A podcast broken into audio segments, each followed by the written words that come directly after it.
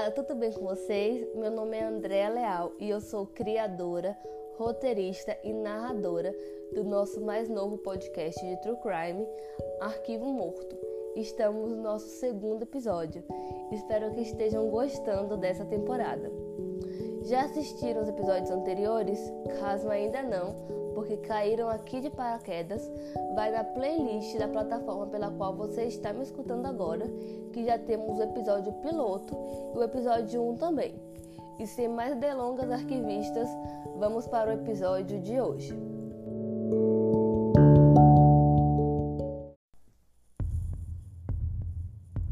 E no episódio de hoje, o assassino pode dormir ao seu lado.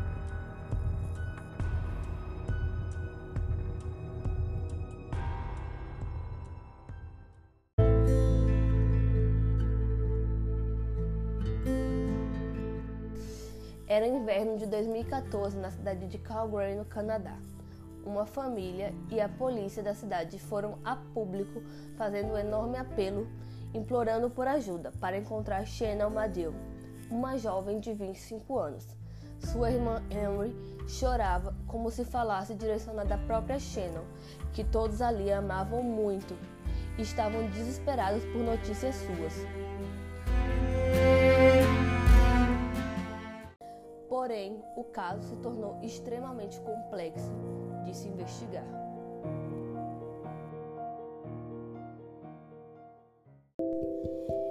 Em 27 de novembro de 2017, Shannon planejou de ir jantar com seu irmão Brad em um teatro. No entanto, ela não apareceu. Brad achou aquilo um pouco estranho e comentou com seu pai. Então, seu pai, no dia seguinte, ligou para Shannon e ela não atendeu. Ele mandou mensagem e ela não respondeu, e ele achou aquilo também um pouco mais estranho. E resolveu ligar para outra irmã de Shannon. Ela tinha vários irmãos. Dessa vez ele ligou para a irmã Aaron, informando que ela não tinha nem ido para o jantar de Brett e nem havia atendido às suas ligações e respondido às suas mensagens. Porém, Aaron informou que Shannon estava tendo os últimos meses muito difíceis, devido a tantas viagens e audições. Ela era uma aspirante atriz em ascensão. E também, com tantas viagens, turbulências por causa da carreira de atriz, ela às vezes ficava extremamente deprimida. E quando isso ocorria, ela tinha o costume de trocar o dia pela noite e às vezes de desaparecer. Contudo, esse desaparecimento de Shannon começou a ficar um pouco fora do comum, já que havia se passado mais de uma semana e ela não entrou em contato com a sua família. Então a sua irmã resolveu ir até a casa dela e perguntou para o seu marido se ele tinha notícias da mesma. Porém, Josh informou que não sabia do paradeiro dela e a última vez que havia visto tinha sido na manhã de 28 de novembro. Eu vou falar agora um pouquinho sobre Josh. Josh é o marido de Shannon. Eles estavam casados já há algum tempo. Apesar de terem totalmente o oposto, enquanto era ela extremamente extrovertida, animada, ele era mais fechado e sério, eles se davam muito bem. E a família da Shannon era apaixonada pelo Josh. Eles se casaram quando a Shannon tinha 21 anos e entraram ao som da marcha imperial do Star Wars.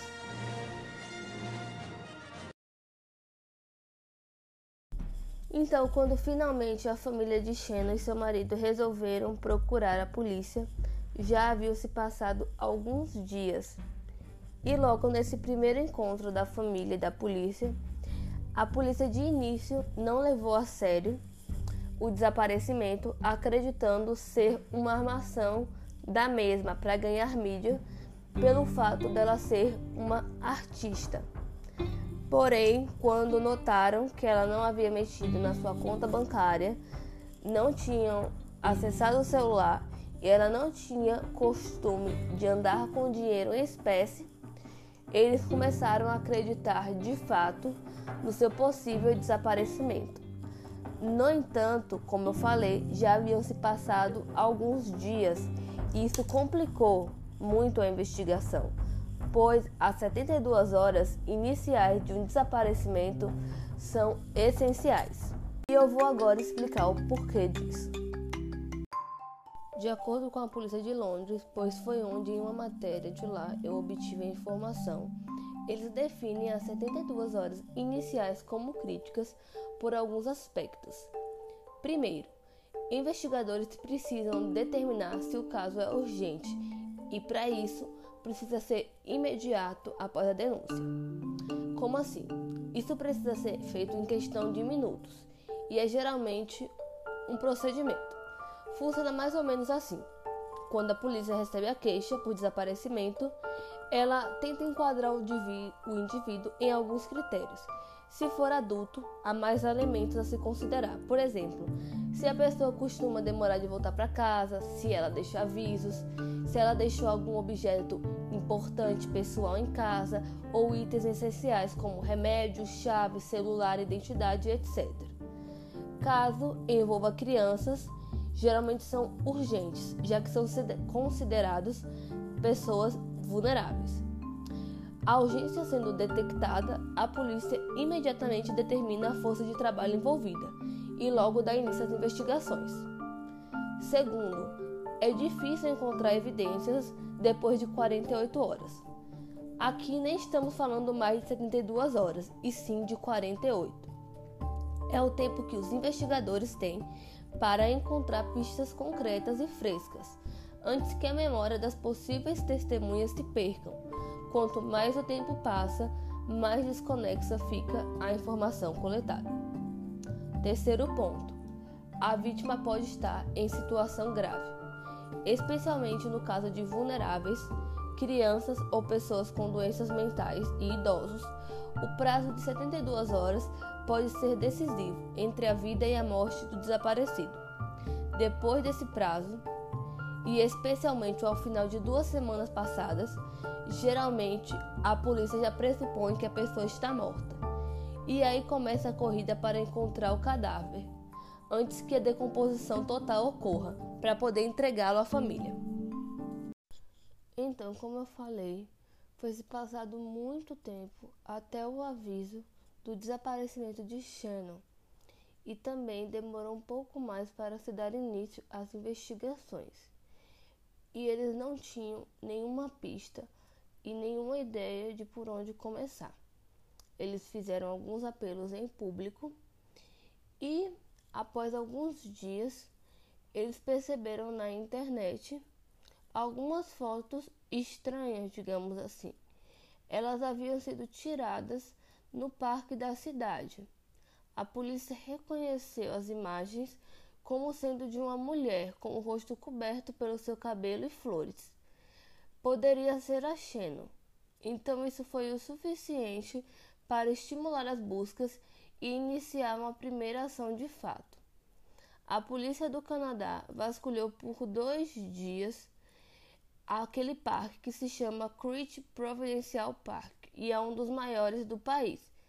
É importante eu falar aqui, gente, que o parque ao qual me refiro no Canadá é diferente do Parque de Ibirapuera em São Paulo ou Central Park em Nova York.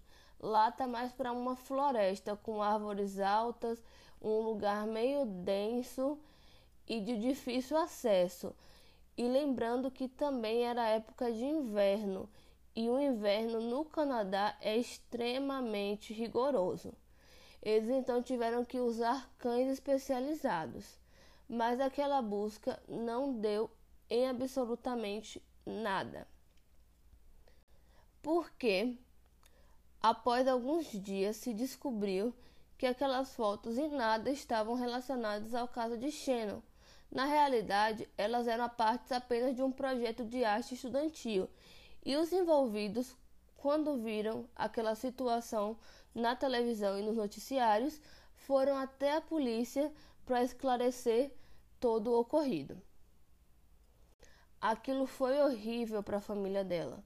Dias de tensão, acreditando que o corpo de Shannon havia sido encontrado e começaram a vivenciar o luto. E depois o baque, pelo fato que não era ela, porém a mesma ainda continuava desaparecida.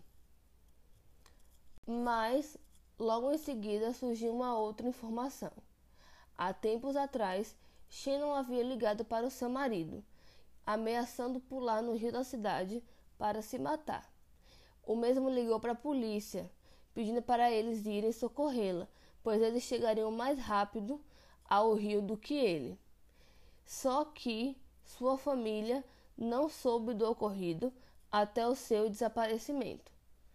Então, seus familiares, devido a essa notícia e a todo o histórico de Shannon, começaram a acreditar que Shannon poderia ter se suicidado. Sua irmã ficou obcecada com o rio e começou a fazer suas próprias buscas.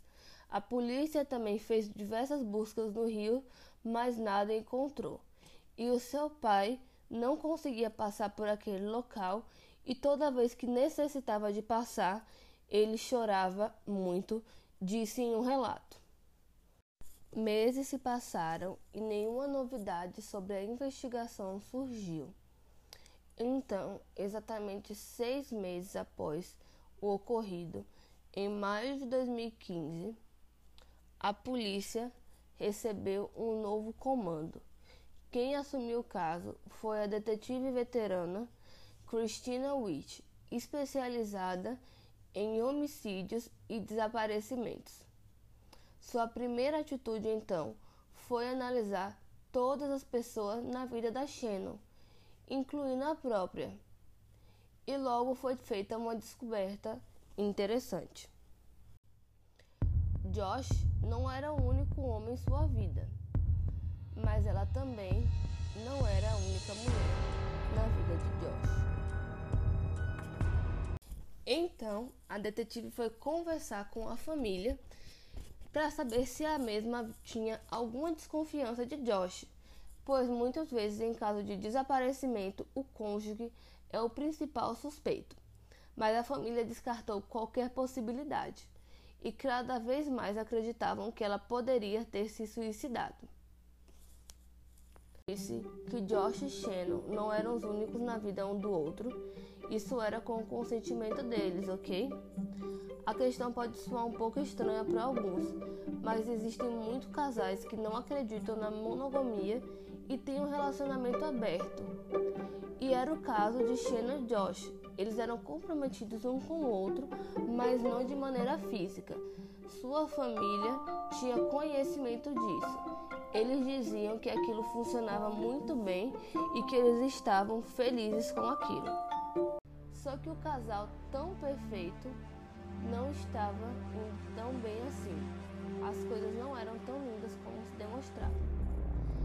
realidade, eles chegaram até a terminar. Porém, Josh voltou para casa no dia seguinte e decidiram que iriam fechar a relação para se dedicar de fato ao casamento que estava quase indo às ruínas. Mas apesar de ter sido do próprio Josh a ideia de fechar a relação para melhorar a situação do casal, ele não cumpriu com o que foi acordado. E depois de uma semana, a Shannon descobriu que o Josh ainda estava vendo uma namorada. E pior, descobriu que ele planejava largá-la para se casar com outra, segundo mensagens. Aquilo foi demais para ela. Então o casal decidiu de fato se separar mas ainda moravam na mesma casa, pois algumas coisas precisavam ser acertadas em relação à separação de bens. Mas, devido à rotina de ambos, eles quase não se encontravam em casa. Porém, um detalhe: a família de Shannon não sabia do divórcio, e quando ela desapareceu, eles não estavam mais casados. Mas ele não informou isso para ela, para a família no caso, e nem para a polícia no período. Pelo contrário, durante as entrevistas, o qual a família e ele davam em busca dela, pedindo apelo para saber se alguém havia encontrado, ele se, ele se apresentava assim como o marido da Shannon.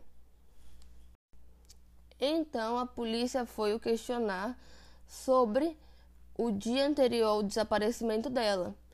E ele falou muito brevemente que a tinha visto rapidamente na noite anterior e em seguida foi para a cama dormir. Quando ele acordou na manhã do dia seguinte, ela já não estava mais lá.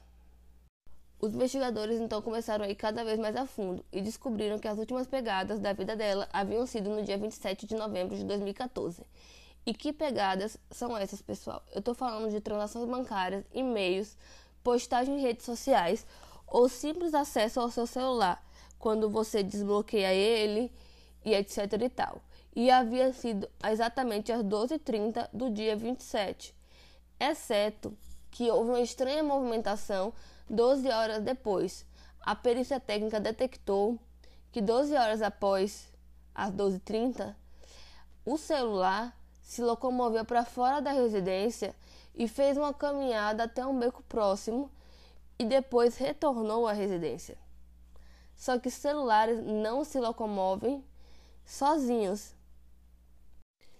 Isso fez então com que a detetive começasse a ter suspeitas sobre Josh, pois a mesma havia o questionado se ele sabia sobre o paradeiro do celular da Shannon, e ele disse que não, mas alguns dias depois ele foi até a polícia para informar que havia o encontrado, mas não soube dizer onde nem como, e quando questionado sobre aquela volta que o celular da...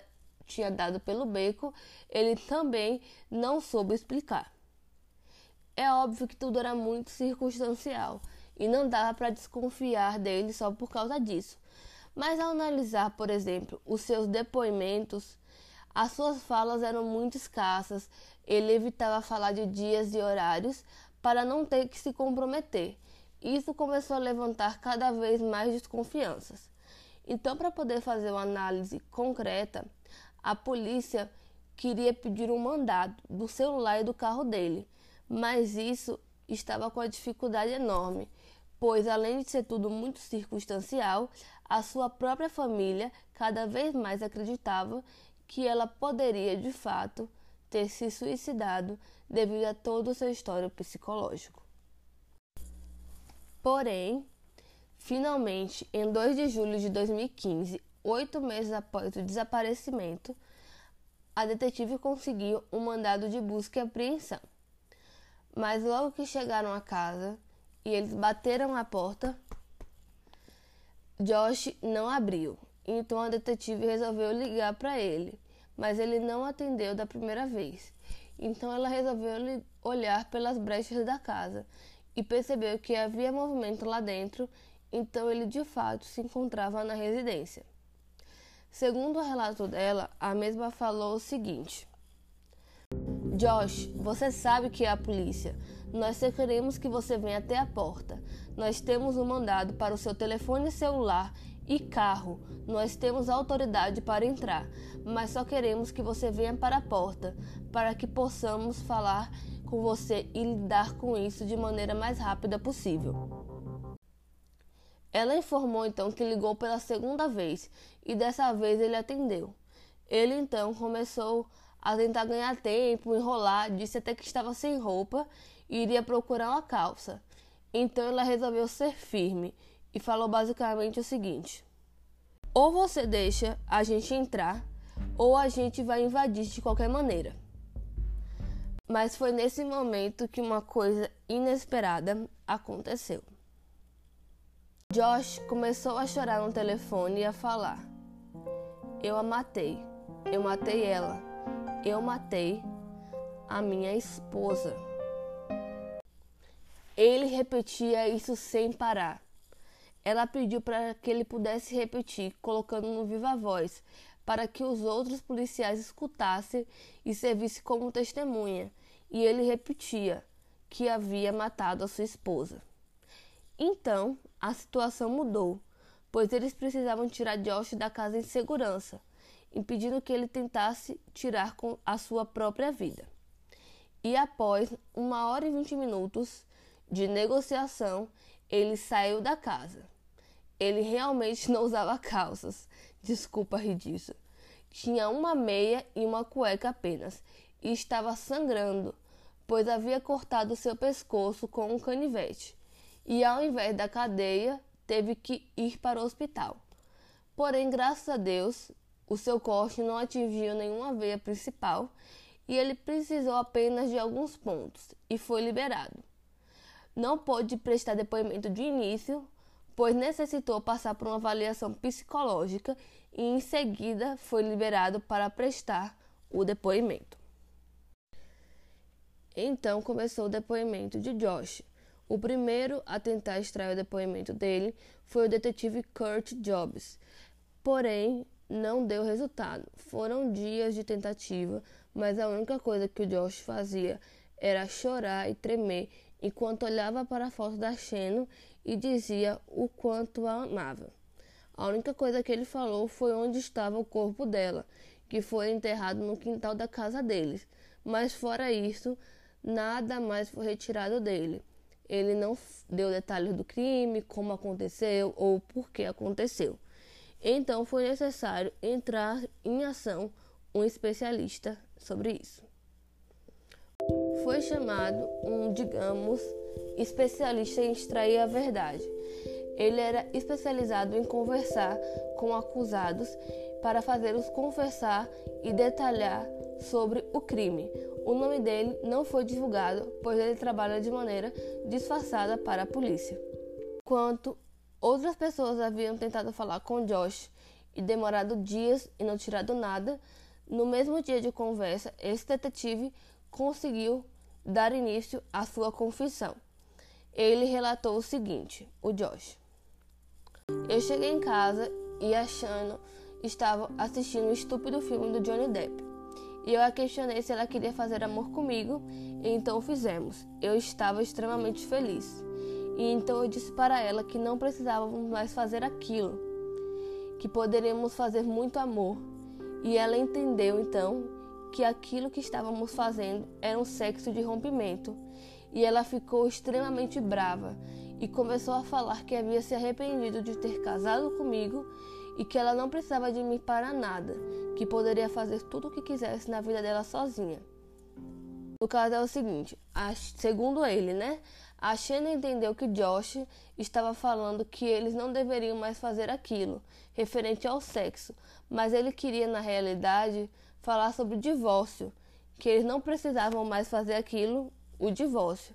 Só que ela entendeu errado e começou a ser muito cruel com as palavras, e ele foi ficando extremamente chateado e tentou acalmá-la para que ela parasse.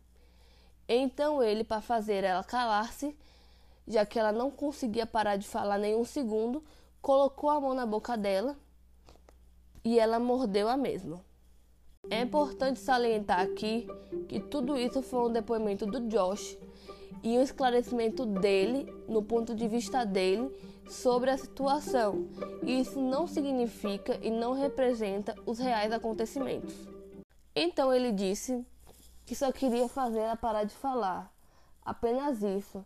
E ela continuou. Disse que tinha nojo dele, tinha nojo quando ele tocava nela, e para ele aquilo foi o estopim de tudo.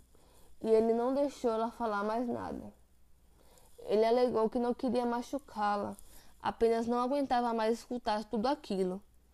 Então coloquei minha mão em volta do seu pescoço.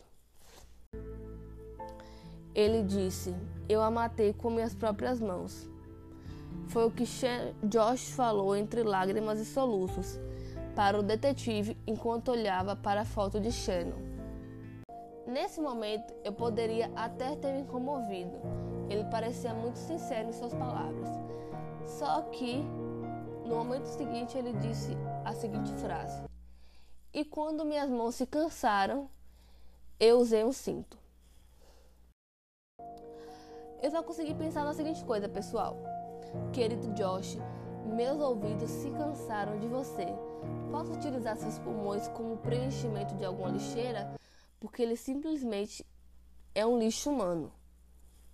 Depois de tudo, ele ainda continuou dizendo o seguinte: Eu não sei porquê, eu não sei porquê eu fiz isso. Querido, eu acho que eu sei porque você fez, porque você queria matar ela, né?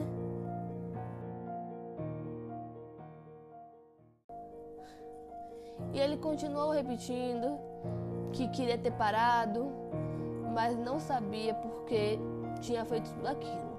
Enfim, o depoimento completo está lá no nosso Instagram, no IGTV.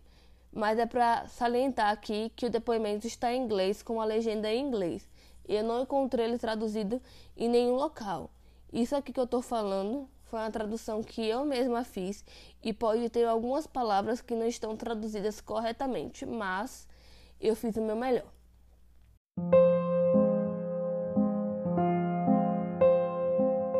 Como de fato a detetive desconfiava, havia sido sim o seu parceiro que a havia matado. Uma jovem cheia de sonhos, com uma carreira em ascensão, foi morta por aquele que dormia ao seu lado todas as noites. Nós nunca sabemos o que de fato acontece dentro de quatro paredes, apenas o próprio casal. O final de um relacionamento é sempre complicado e as coisas tendem a se tornar tensas, mas isso jamais vai vir a justificar qualquer tipo de agressão física ou psicológica dentro de uma relação, seja ela qual for. Uns utilizam a desculpa que foi o calor do momento, que foi o impulso, mas não é bem assim, como Grafe disse. O potencial biológico da agressão existe no ser humano, mas esse potencial mudou bastante durante a evolução. Seria ingenuidade afirmar que isso é um instinto biológico, pois aí o que agiu de fato foi a cultura. Shannon era irmã caçula de seus irmãos e desde criança sempre demonstrou uma grande alma de artista. Participava de peças e se mostrava muito talentosa. Fora atuar, ela tocava 15 instrumentos diferentes, incluindo trombone e trompa francesa. Eu fiquei encantada vendo seus vídeos. Ela realmente parecia muito encantadora e eu fiquei perplexa só de vê-la por uma tela, imagine pessoalmente. E eu fiquei muito sentida de saber que ela, tão nova, teve sua vida retirada por aquele que jurou amá-la, respeitá-la e protegê-la. A família de Shannon sofreu duas grandes perdas, além dela, a do próprio Josh, o qual havia sido acolhido com grande amor pela família e ainda foi frio o suficiente para auxiliar durante as buscas, mesmo sabendo que ela se encontrava enterrada no quintal da casa deles durante todo o tempo. Josh Burgers foi condenado à prisão perpétua, sem chance de liberdade condicional, por pelo menos 10 anos.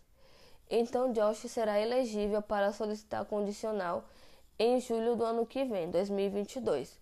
Mas a família de Shannon planeja comparecer à audiência para comover a Comissão da Liberdade para que ela compreenda o impacto do crime dele e não forneça essa condicional.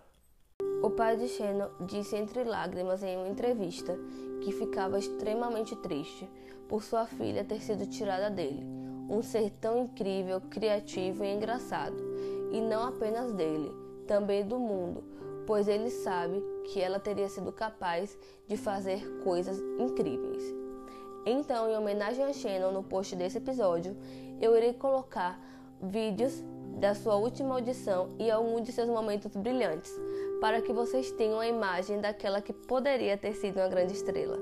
Peço que não procurem respeito à família e à própria Shannon imagens do seu cadáver e coisas do tipo, para que vocês conheçam e guardem apenas na lembrança a imagem dela viva, alegre e sorridente. Uma bolsa memorial foi entregue em nome de Shane Madiu em 2019. A organização de caridade Jam for James, que apresentou o prêmio especial a um sobrevivente de violência doméstica para honrar a memória de Shannon, com o dom da educação. Mesmo após a sua morte, ela conseguiu mudar a vida de alguém. Shannon de fato era uma estrela.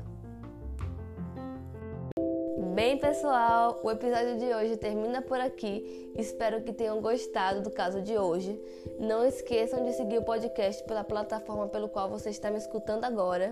Também vai lá no Instagram, curte, comenta quais casos você gostaria de ver por aqui. Um beijo grandão no coração e acredita em mim, você pode ser o herói da sua própria história. Até domingo que vem.